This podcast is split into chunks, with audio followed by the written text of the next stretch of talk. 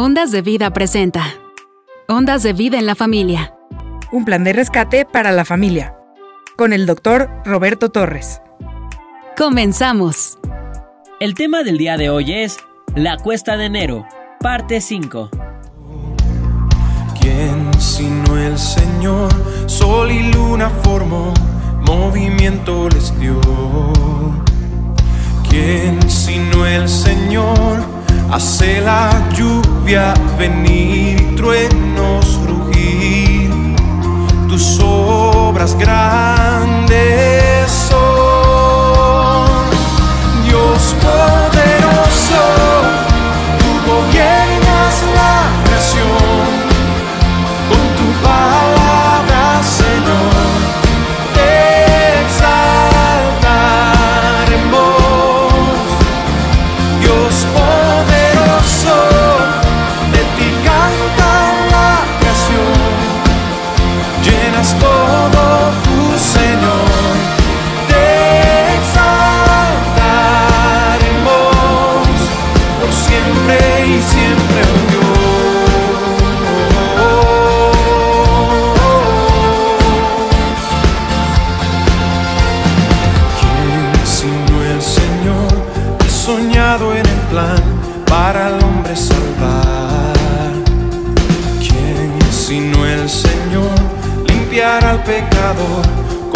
sangre y amor?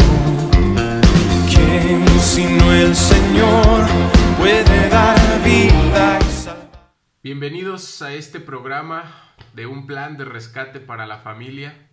Saludamos ya con mucho gusto a todos los que nos sintonizan en Ondas de Vida 1440 de AM y también a todos los que nos miran y nos escuchan en las redes sociales, en Facebook y en YouTube. Les damos la bienvenida.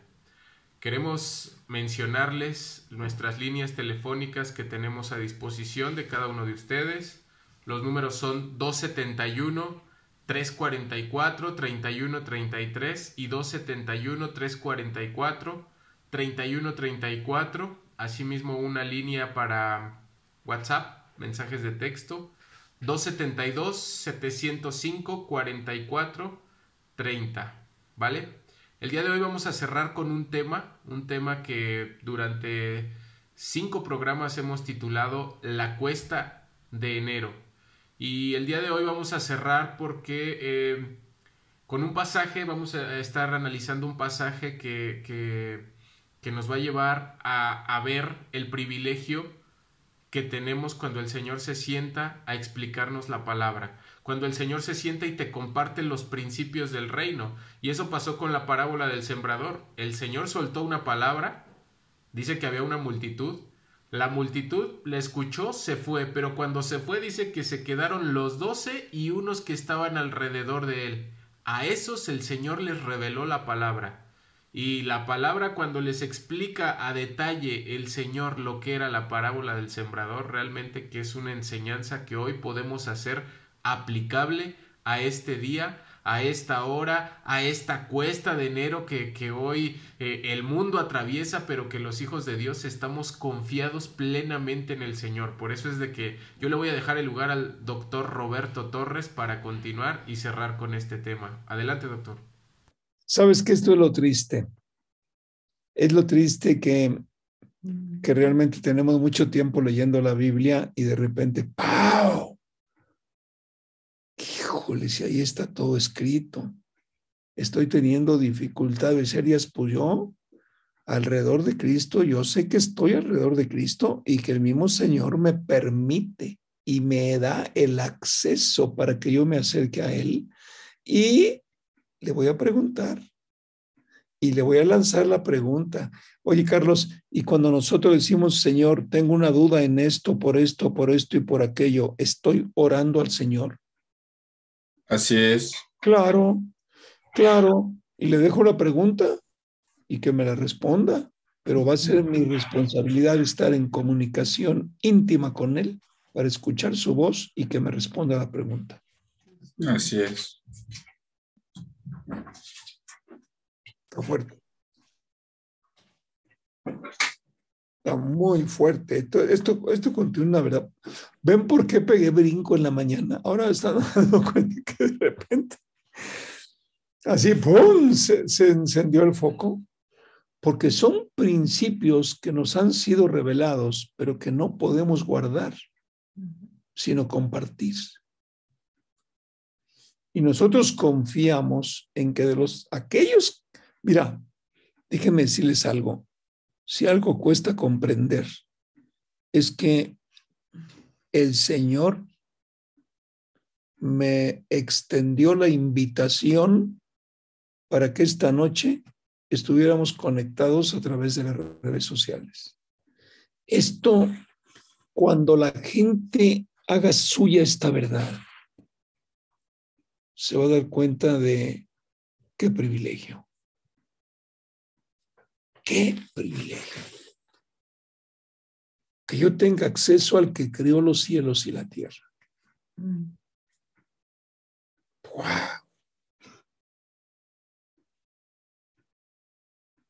¿Cuánto costaría? ¿Cuánto pagaría la gente por tener el privilegio de estar alrededor del Señor? ¿Te imaginas? Ok, ya vimos los primeros tres renglones de este verso 11. Pero, pero a los que no están a mi alrededor y a los que no he llamado para ser apóstoles, se los comparto solamente por medio de parábolas, porque para ellos la revelación no es.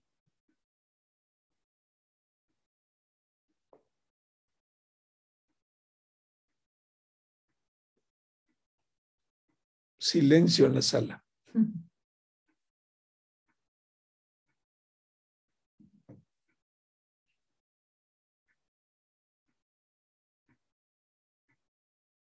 ¿Cuánto pagaríamos? Imagínense un enfermo de COVID que está ahí todo atarantado en su cama. ¿Cuánto pagaría? Y tiene mucho dinero ahí en el banco y puede ser una transferencia rápida, ¿cuánto pagaría por una entrevista con el Señor en medio ahí de la enfermedad?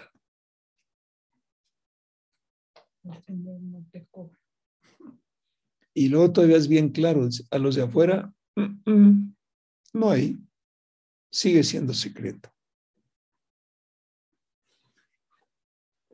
Pero antes de darle vuelta, eh, yo, yo quiero terminar este comentario bien. Y además, oigan, lo que vayan recibiendo, levanten la mano y compártanlo, hombre, pues, pues, cada uno va recibiendo, ¿verdad? Lo que, lo que el Espíritu Santo nos va mostrando. Fíjense que en estos tiempos no hay ser humano, no hay gobierno humano, no importa de cualquier nación, sea de las poderosas, sea de las pobres, sea de las humildes, sea de los tercer mundo, como se les llama, etcétera, que nos responda a todas las dudas. No hay. No hay.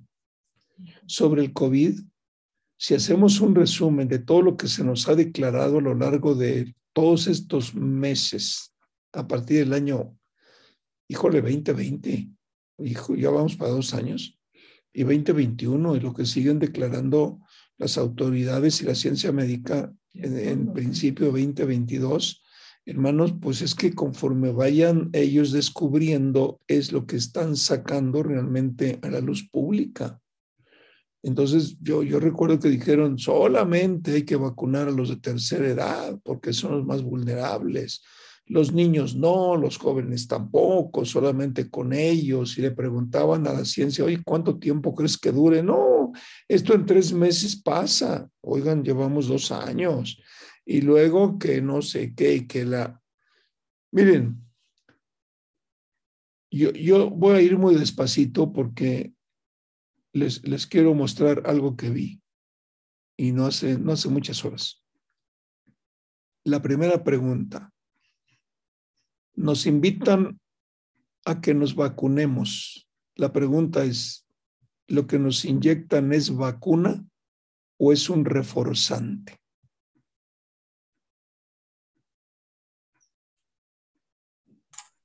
Solo es un refuerzo. Es un refuerzo. ¿Cómo se le llama? Pues le llaman vacuna, pero es Entonces, un refuerzo. ¿por qué llamas vacuna a lo que es un refuerzo? Pues para engañar a la gente. No, no, pe- pero, pero veo, es que es un enredijo. Es un enredijo claro, espérame. Entonces, a ver, científicamente se explicó hace muchos meses que para poder desarrollar una vacuna necesitaban entre cuatro y cinco años de investigación. Es como los bebés, ¿no? Ya sabes que le ponen las vacunitas invariablemente, ¿no? Que si la tosferina, pero la vacuna del sarampión te la ponen y el sarampión no te da. Entonces, el reforzante que le llama el mundo vacuna, se nos va haciendo costumbre de que es vacuna, pero es un reforzante. Y si es un reforzante, ¿por qué te insisten y te obligan a que te la pongas si no es vacuna? Entonces vamos cayendo en un hoyo que inexplicablemente no alcanzamos a detenernos porque el uso natural de la palabra ya nos obligó, ya, ya nos acostumbramos a llamar vacuna. Vacúnate. No, no es vacuna, porque la vacuna está en proceso de investigación. Es un reforzante, pero no es vacuna. Entonces, todo eso lo tenemos que estar manejando para que nosotros en un momento dado ten, tengamos discernimiento. Entonces, espérame, no es vacuna, no es un reforzante, es solamente un reforzante, ¿correcto? Igual que si yo me pongo complejo B, igual que si te pones complejo B destinado al reforzamiento las vías respiratorias, ok, pero entonces si no es vacuna, pues ofréceme la opción de que yo me la ponga, pero no me obligues. Pero es como en el mundo va cayendo todo doble engaño. Todo, todo se forja a raíz de una palabra mal utilizada. Reforzante. Por eso, los que tenemos la opción de estar alrededor del Señor, hay que hablar con Él, hay que aprovechar la oportunidad, hermanos. Tengo miedo, Señor, no sé, prendo el radio, oigo por aquí, todo el mundo me pregunta si estoy vacunado. Pues no, te van a decir, pues yo sí, no es cierto, no estás vacunado porque lo que te metieron no es vacuna. No, se nos va a desmayar, se nos va a morir, pues mejor ahí déjalo. Pero no, tampoco se trata de que nos peleemos, ¿no? No, simplemente eso yo en la tarde lo vi. Perdón, si no es vacuna, ¿por qué le llamamos vacuna? Y vacúnate es aplícate una vacuna, pero si no es vacuna, te aplicas un reforzante. Entonces en el mundo se está produciendo millones y millones de reforzantes, no de vacunas. Todo esto vale la pena discernirlo. Por eso los que estamos alrededor de Cristo, hablar con Él, platicarle nuestras debilidades, acercarnos a Él, abrir una conversación con Él como lo hacían ellos, hermanos, es, es muy refrescante, es muy reanimante. Entonces, a los de afuera, todos los llega por medio de parábolas. Está abierto a la enseñanza, pero no lo van a comprender ni les va a ser revelada.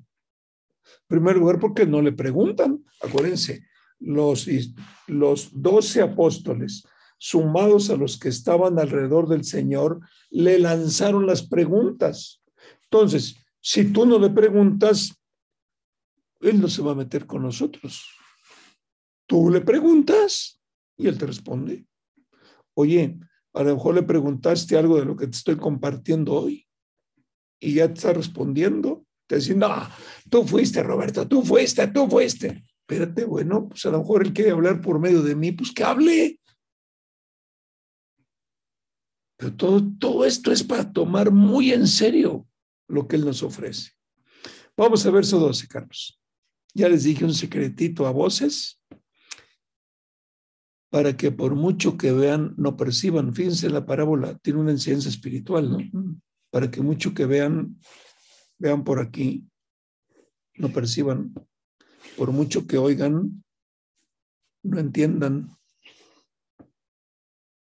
Dice, no sea que se conviertan y sean perdonados. ¿Y por qué lo dice? Pues porque la verdad cuando nos acercamos a Cristo tiene que ser primero el arrepentimiento para que llegue el arrepentimiento tiene que ser un reconocimiento de pecados. Acuérdense, muy importante, la palabra pecado en la primera acepción significa separación de Dios. Y como estamos separados de Dios, cometemos pecados. La fornicación, la drogadicción, la, el adulterio, la mentira, el, el no amar al prójimo, etcétera, el no honrar a padre y a madre es automático cuando yo estoy separado de Dios. Entonces, la separación de Dios se le llama pecado y por esa separación es que el hombre es pecador. Pero bueno, ya lo estamos aclarando. Entonces, verso 13, Carlos. Y, miren cómo les contestó el Señor. Oigan, si ustedes están conmigo, ¿no entienden la parábola? Oye, pues el Señor no es tan suavecito, ¿eh? Ustedes, los que están conmigo, todavía no tienen el tamaño espiritual para entender la parábola. Y, y, y, luego la segunda pregunta, ¿y cómo van a poder entonces entender las demás? O sea, ¿no tienes la capacidad espiritual para entender la parábola? Bueno, va, se lo voy a explicar. Verso 14. El sembrador siembra la palabra. Así empezó la parábola, ¿no? El sembrador siembra la palabra. Muy bien, versículo 15. Algunos son como los sembrados junto al camino. ¿Ok? Se siembra la palabra.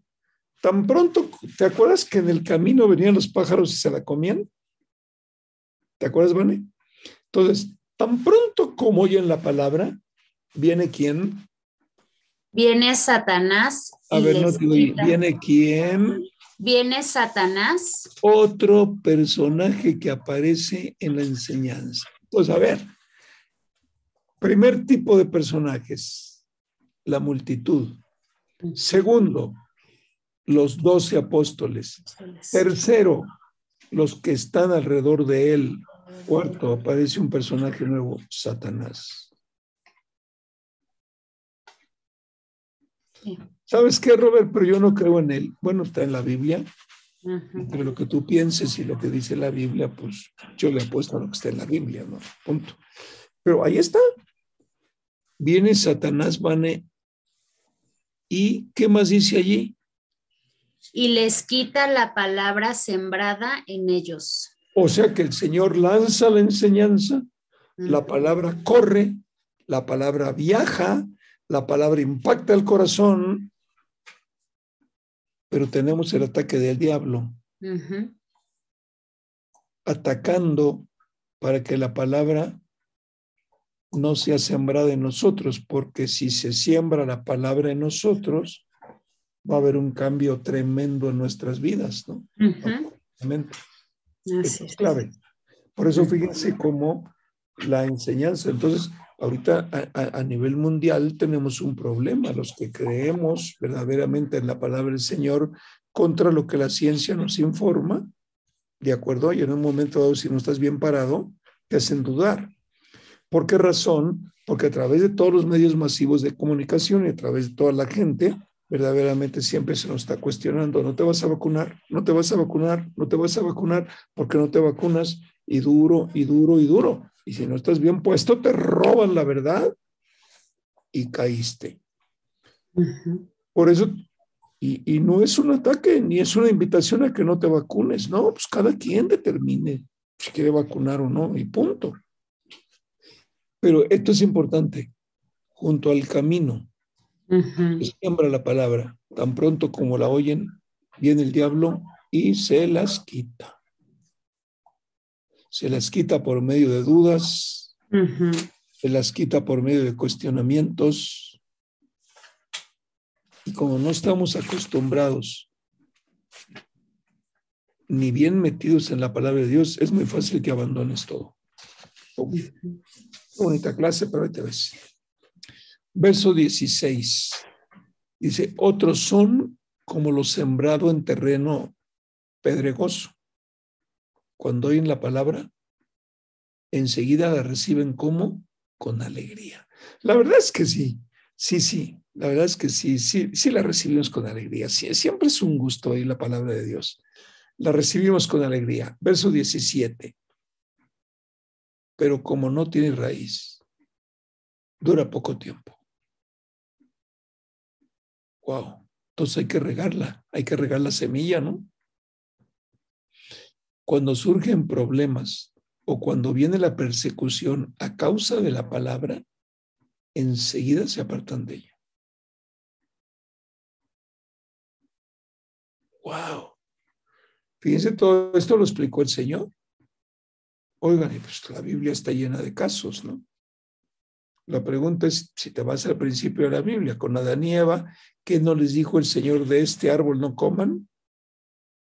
¿Y qué fue lo que pasó? Comieron. A ver, ¿qué no comprendieron la palabra? Sí. Sí la recibieron, sí, entonces, ¿por qué la abandonaron? Desde el principio está esta enseñanza.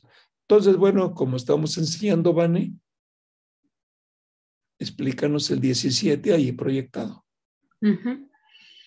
Pero como no tienen raíz, duran poco tiempo.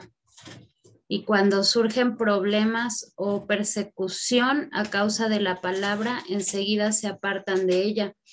Pues aquí eh, los problemas, pues sí, son las, las pruebas. Dice que estas personas la oyeron y la recibieron pero cuando, pero cuando vienen los problemas, eh, surgen las dudas y se apartan de ella porque no tenían algo, no tuvieron esa firmeza, esa raíz, eh, eh, esa, esa raíz. Yo, yo veo ahí que la raíz siempre debe de estar, este, o la palabra siempre tiene que penetrar profundamente en el corazón de una persona y, plantarse firmemente, arraigarse firmemente para que nada pueda venir a, sacarla. Mira, eh, totalmente válido lo que nos comentas y agregarte algo, Vane. Para que una palabra verdaderamente quede bien sembrada, se necesita fe. El problema del mundo es que la fe te la puede robar eh, el mundo a través de los medios masivos de comunicación. Me explico, te empiezan a cuestionar y a cuestionar y a cuestionar. Y si no estamos firmes con una fe a prueba de balas, entonces tenemos un problema. Cada vez que escuchas algo contrario, te pega, pero te pega como un balazo en la cabeza, ¿no? Entonces, este, realmente solamente con fe recibiéndola con fe y cultivar la palabra, cultivarla, cultivarla, cultivarla. Es cuando va penetrando y va cayendo en buena tierra. Verso 18, Carlos. Dice, otros son como los sembrados entre espinos. Fíjense que a mí me gusta mucho este ejemplo. Sembrado entre espinos. Ok. ¿Oyen la palabra o no? Sí escucharon la palabra. Perfecto. Verso 19. Pero las preocupaciones de esta vida. ¡Wow! Es que aquí caemos todos. Las preocupaciones de esta vida. El engaño de las riquezas. Oigan, esto está dicho directamente por Jesucristo. ¿eh? Fíjense cómo trata, cómo trata la riqueza, el dinero el engaño de las riquezas, preocupaciones de esta vida, el engaño de las riquezas y muchos otros malos deseos que dice, entran, entran hasta que ahogan la palabra. O sea, fíjense el verbo entrar, entran. Ahogan la palabra, de modo que la palabra no llega a dar fruto. Fíjense todos los obstáculos que el mismo Señor Jesucristo les explicó de, en voz propia, primero a los apóstoles y a los que estaban alrededor de él. Estas son palabras de él. Entonces, todo el punto clave de la vida espiritual lo está poniendo en, en esta parábola para enseñar. Pero aquí ya está explicando lo que es la parábola. No hay fruto. Seguimos iguales. ¿Por qué razón?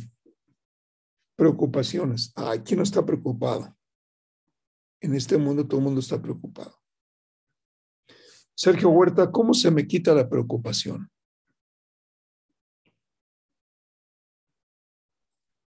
¿Cómo se le quita la preocupación? Bueno, a mí o a ti o al que tú quieras.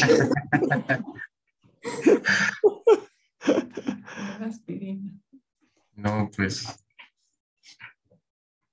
que la preocupación regularmente es el traer en la cabeza algo que no puedes resolver.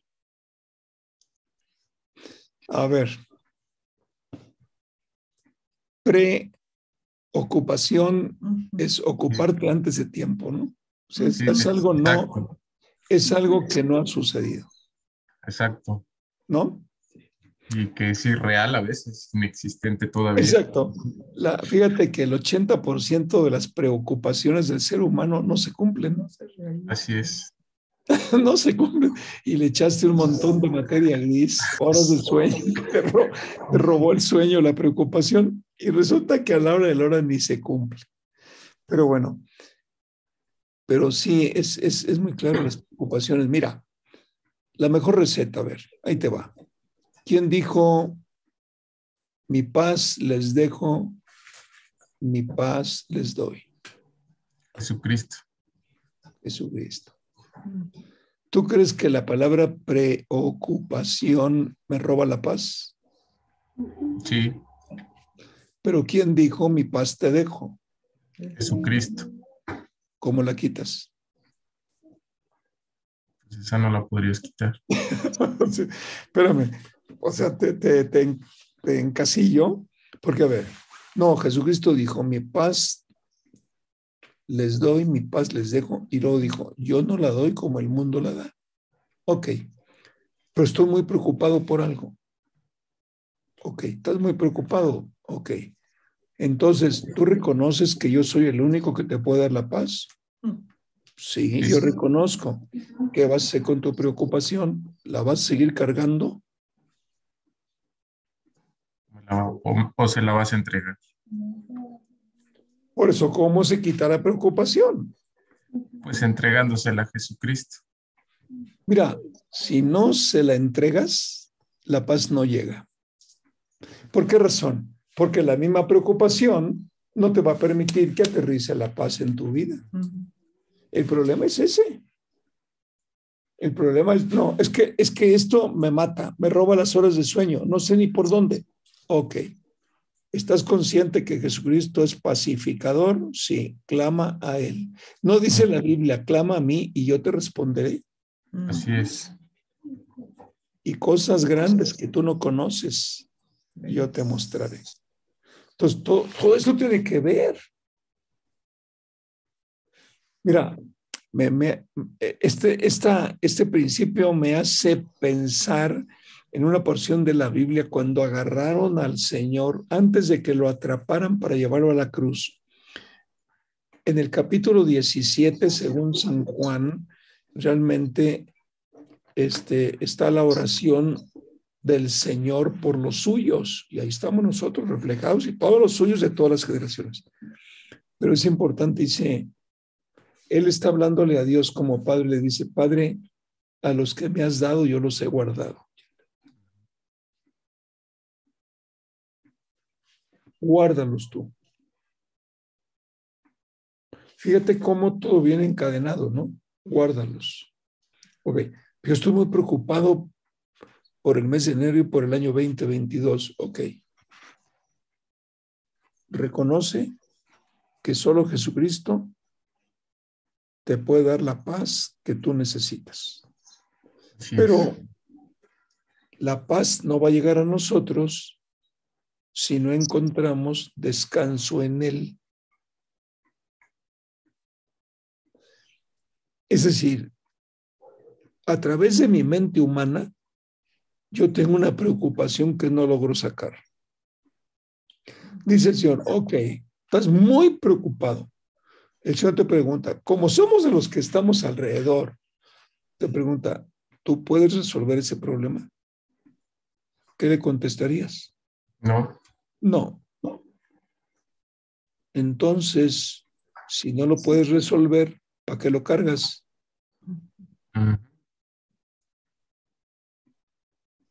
La segunda pregunta, ¿no? A los que estamos alrededor de él. Oye, ¿y tú crees que yo tengo poder para resolver ese problema? Sí. Ya se está haciendo la oración, Sergio. A lo que estamos platicando, ya estás elaborando una oración. Sí. Dice el Señor, ¿te atreverías? A ver, me estás diciendo que no puedes con tu carga, correcto. Que tú no tienes la solución al problema que te quita el sueño. Dos. Tres. Tú me estás diciendo que yo tengo el poder para quitarte la preocupación. Cuatro. ¿Te atreverías a entregarme tu preocupación?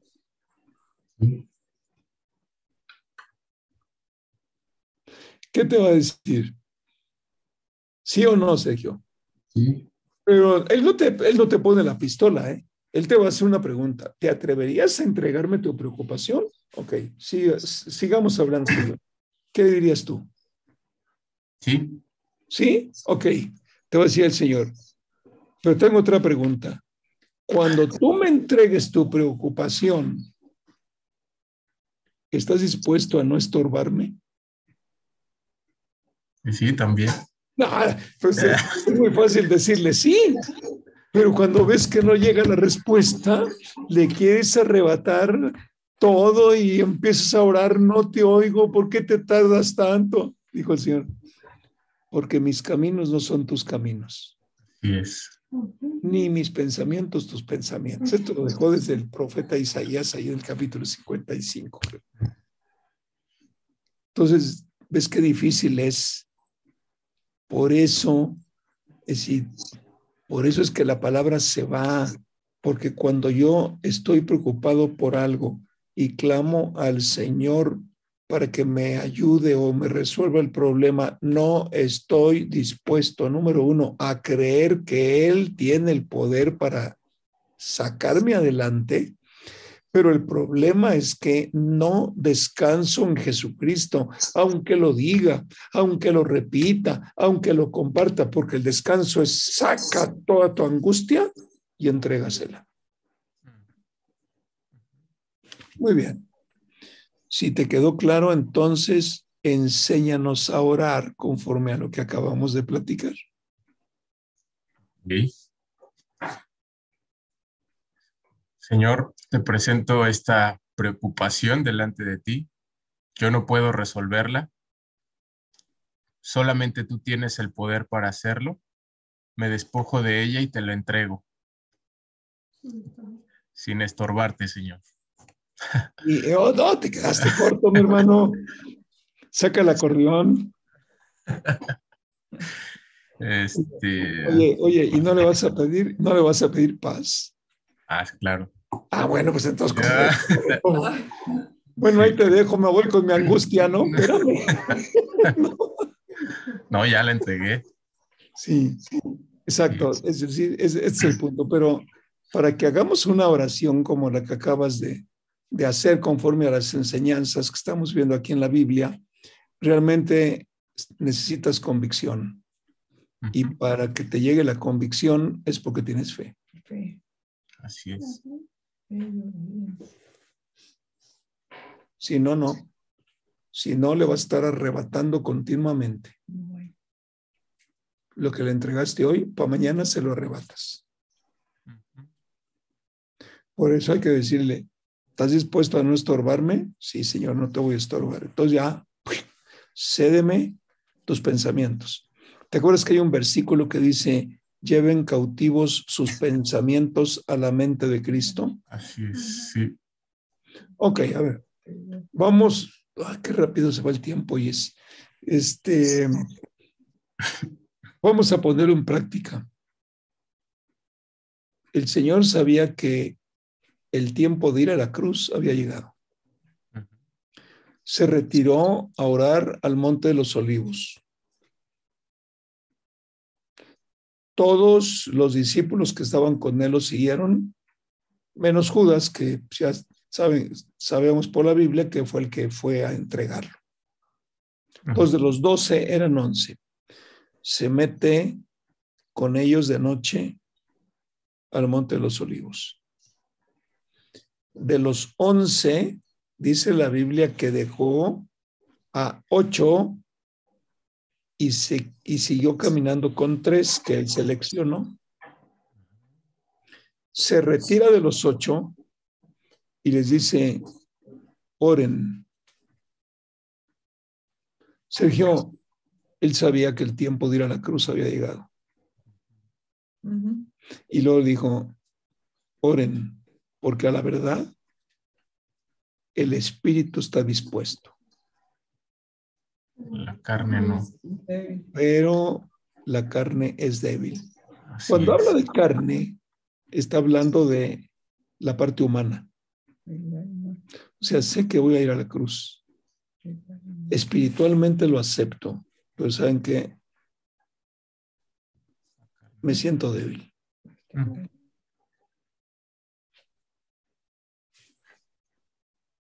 ¿Cuántas veces oró? Tres. Tres veces. ¿Cuántas veces fue a despertar a los dormilones estos que les dijo oren conmigo y estaban dormidos? Dos. Dos. ¿Por qué estaban dormidos, Sergio? Porque ya les había sido revelado lo que venía o No. porque estaban muy tranquilitos con él. No, porque estaban muy tranquilos con él. O sea, pues, si estoy con el Señor, si estoy con el Señor, ¿por qué? Porque acuérdate que también en la barca tuvieron un problema, se desató la tempestad contra la barca y fueron muertos de miedo, ¿no? A ver, porque ahí no estaban tranquilitos. Pero a lo que voy lo siguiente, o sea, en el momento, fueron tres periodos de oración, en el momento que el temor, el miedo, el dolor y la indecisión Jesucristo se la entrega al Padre, las cosas cambian. Porque dice que después de la tercera sesión de oración, llegaron a atraparlo. La pregunta es, ¿por qué no llegaron a la segunda? ¿O por qué no llegaron a la primera? No, porque en el control de todas las cosas, el Señor sabe en el momento perfecto en que el mismo Jesucristo dijo, Señor, ok, voy a la cruz, te entrego mi dolor, te entrego mi angustia, te entrego mi sufrimiento. ¡Pau! Es un ejemplo. Sí. Y fue. Es lo mismo con nosotros. Estoy angustiado por el COVID. Sí, pero van 14 veces que me lo dices. Bueno, señor, pues espérame, me estoy acostumbrando. Pues ya, deshazte de esto, entrégamelo. A ver, ponle nombre a tu angustia. No, es que ya no es COVID normal, señor, ya van como la quinta etapa. o sea, pretextos hay muchos para retener, porque estamos acostumbrados a que en nuestras fuerzas pretendemos resolver lo que no podemos resolver. Por eso cada amanecer tenemos que encomendarnos al Señor para que nos muestre el camino que habremos de recorrer y estar atentos. Por eso es todo un cambio. En el, en el sistema de vida es un cambio. No somos cobardes ante las situaciones, pero ¿qué tanto estoy luchando yo por salir adelante de un problema?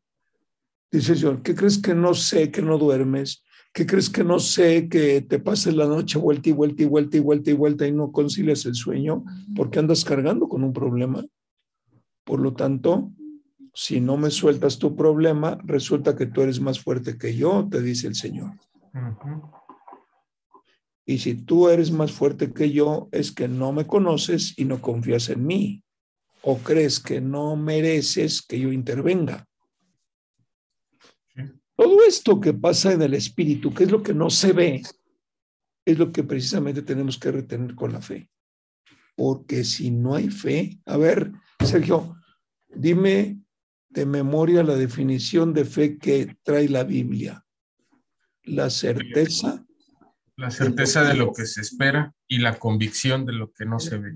Pues no vas a aplicar la definición. La certeza de lo que se espera, Señor, esta angustia te la entrego, pero si no tengo fe, no tengo la certeza de que Él me va a dar la paz.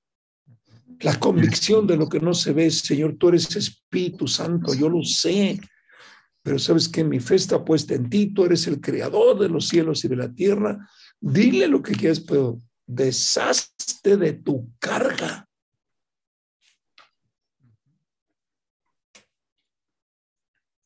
Y las cosas cambian.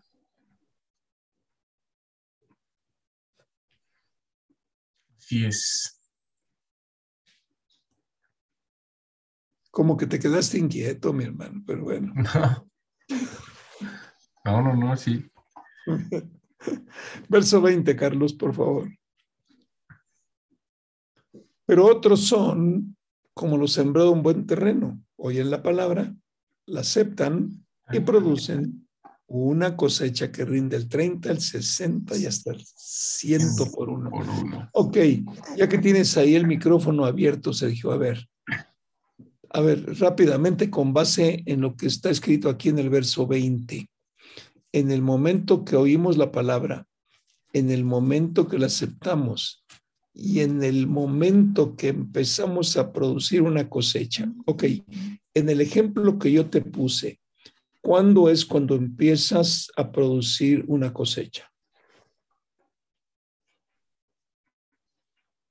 Pues desde que reconoces que el Señor es el que tiene el control de tu problema. Ok, ahí estás sembrando la verdad. Pau, creo en ti. ¿De acuerdo? ¿Cuándo empieza a verse la cosecha? Um, Bueno, no, cuando se le entregas, pues tú ya te estás liberando. Cuando la paz de Jesucristo, Ese es el punto. Ese es el punto, Sergio. Cuando empiezas a experimentar la paz. Porque todo es que dejes que la paz fluya. Y dices tú, hijo del Señor, qué descanso. Qué descanso. Me mata esta angustia. Pero ahora estoy experimentando tu paz. Ya no es una paz que yo repito. Como la, como la tabla del 2 cuando soy niño, ¿no? Dos por una, dos, dos por dos. No, ahora es algo que estoy viviendo. Y sabes cuándo vas a rendir ciento por uno, cuando te acerques a un angustiado y con tu testimonio le compartas de tus angustias y cómo el Señor te dio la paz. así es. Amén. Es.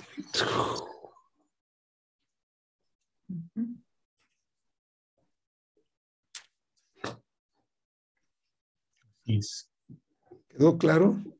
Sí. Bueno, oigan, lo que nos ha sembrado el Señor hoy, la verdad es que pues hay que permitir que produzca, que ella empiece a producir estas angustias, estas cosas que el mundo nos trae de la cola, nos jalonea de un lado para otro. Ya es el tiempo, ya es el tiempo de que empecemos a creer. Por eso somos convocados, justamente para recibir de Él aquello que andamos buscando.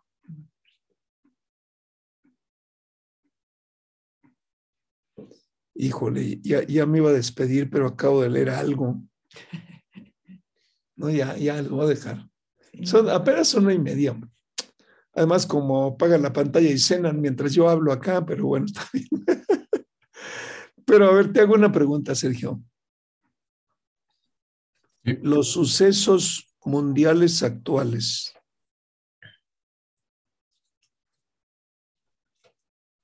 ¿Se pueden considerar como una parábola del Señor? Pues sí, porque aún viendo no entiendo. ¿Ni oído? ¿A quién se nos es revelada? A los que, a los que estamos alrededor de él. Amén, hermano.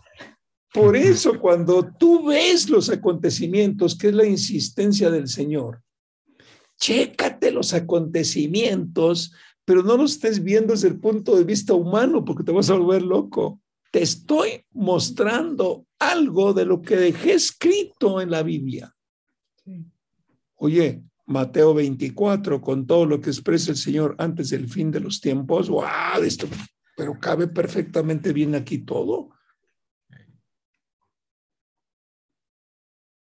Es una parábola que el mundo no entiende y que nosotros necesitamos entender. ¿Pero por qué? Porque es una parábola que solo el Espíritu Santo nos está mostrando de la verdad que hay detrás de todo ello. Y entonces vamos a dejar de pensar, fueron los chinos los inventores de la, del COVID. ¿Quién estará modificando el COVID? No, espérate, tú trépate del nivel espiritual y fíjate lo que el Señor está advirtiendo al mundo. No pueden. Sigan luchando, no pueden. No pueden. Ya parece que vamos llegando a la vacuna y ¡pum! te manda otra variante. Ay, Dios mío, agrégale a la vacuna. Es un llamado de amor a la humanidad, aunque no lo creamos. Sí es. A ver, es un llamado de amor. Antes de que yo vuelva a establecer mi reino de manera completa, hagan un repaso de su vida, si caben o no caben. Es por amor, pero hay que contemplarlo como una parábola.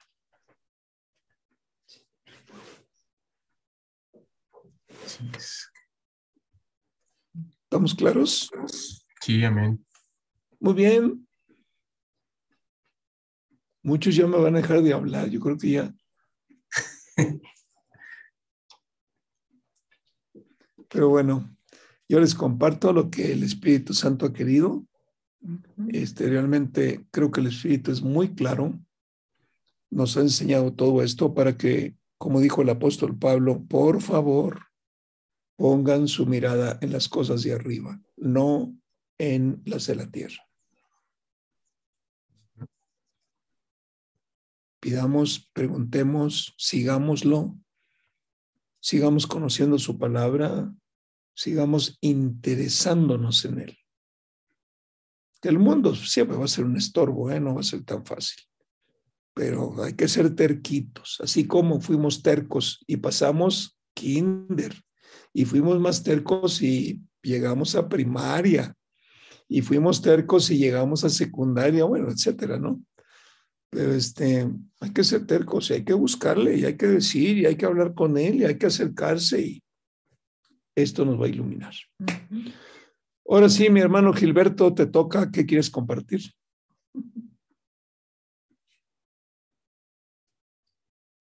No, estaba, estaban bien explicando. sí. Estaba muy bien. Estaba Este, quedando claro. sí. Eh, bueno, yo me quedo con el verso 8, donde dice acerca, bueno, yo creo que es el centro de toda la parábola, donde dice que, que otras semillas cayeron en buena tierra y crecieron y se desarrollaron y dieron fruto. Yo creo que el centro de todo es que, que el Señor quería enseñarles que cuando Él lanzara una palabra o cuando Él explicara algo, lo importante es que se desarrollen ellos y que den en el futuro un fruto en base a eso que escuchan. Entonces, yo creo que este, el centro de todo esto, pues es que el Señor nos habla, nos recuerda, nos dice, no con la intención de que lo dejemos solamente en un estudio o en un mensaje, sino que el día de mañana empecemos nosotros a dar ese fruto en, en nuestras vidas. Oye, Gil, ¿tú crees que el que siembra la palabra también la cuida Para que dé buen fruto. Sí.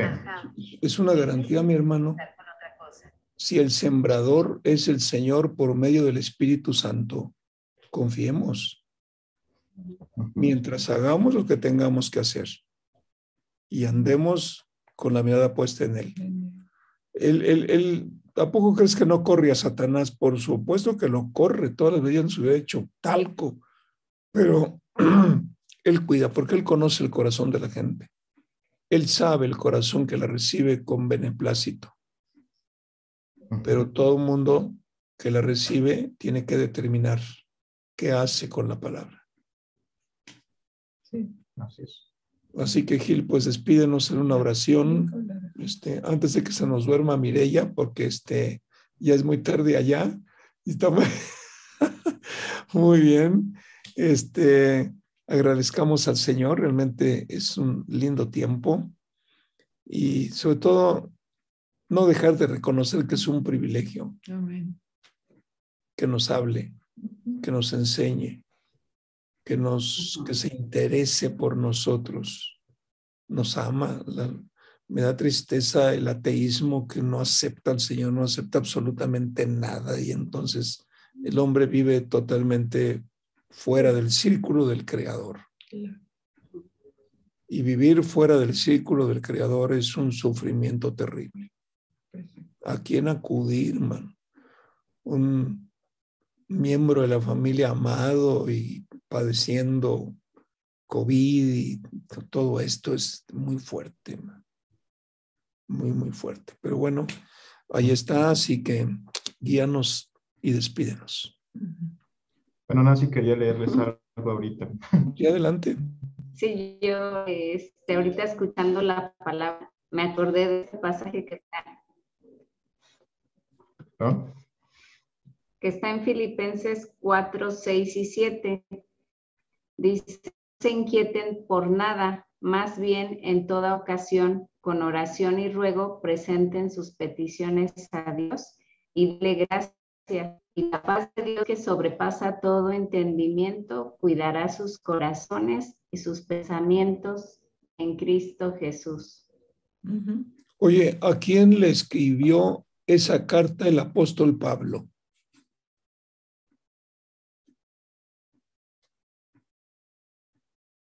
A la iglesia ¿A la iglesia de dónde? de Filipo. Filipos, por eso se llama Filipenses.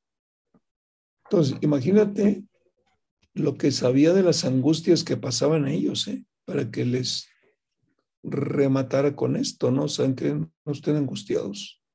Y luego el apóstol Pablo dice, compártanse las cartas con otros, ¿eh?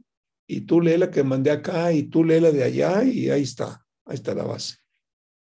Pero sí, Nancy, gracias a Dios. Entonces, ¿cómo comenzaste a leer? ¿Cuáles fueron las primeras palabras? No se inquieten por nada. Se te cortó la primera parte, ¿no qué? No sé. No se inquieten por nada. Ok, entonces lo único que nos puede quitar la inquietud es la paz del Señor, Amén. esa paz que la humanidad necesita, caray. Pues adelante, Gil. Señor y Padre, estamos agradecidos contigo porque día a día, Señor, eh, nos enseña, Señor, y aquello que tienes reservado para tus hijos, Señor, siempre lo pones a disposición de cada uno de nosotros, Señor. Gracias porque tu Espíritu Santo nos enseña que tú eres el que de ti viene y proviene la paz, Señor. Esa paz que el mundo, Señor, no llega a entender, pero nosotros sí podemos estar confiados en, e- en ella, Señor, porque cuando vienen las circunstancias o vienen las pruebas, podemos recurrir, Señor, a ti. Y es un privilegio, Señor, tenerte a ti para consolar, para darnos dirección, Señor, para mostrarnos, Señor, eh, cosas diferentes, Señor, a la que el mundo busca, Señor. Es un verdadero privilegio. Gracias por este tiempo y sabemos que cada vez tu Espíritu Santo nos hablará con esa intensidad de llevarnos día a día a conocerte a ti, Señor. En el nombre de Cristo Jesús. Amén, Señor. Amén. Amén, amén. Pues gracias a todos. Amigos, hemos llegado al final de este programa y te invitamos a que de lunes a viernes nos sigas acompañando en un plan de rescate para la familia. Eh, mientras tanto, te invito a que te quedes en la programación porque viene el pastor Daniel Pereo con el programa Reanímate. Bendiciones a todos. Bye. Ondas de Vida presentó Ondas de Vida en la Familia. Un plan de rescate para la familia. Con el doctor Roberto Torres. Hasta la próxima.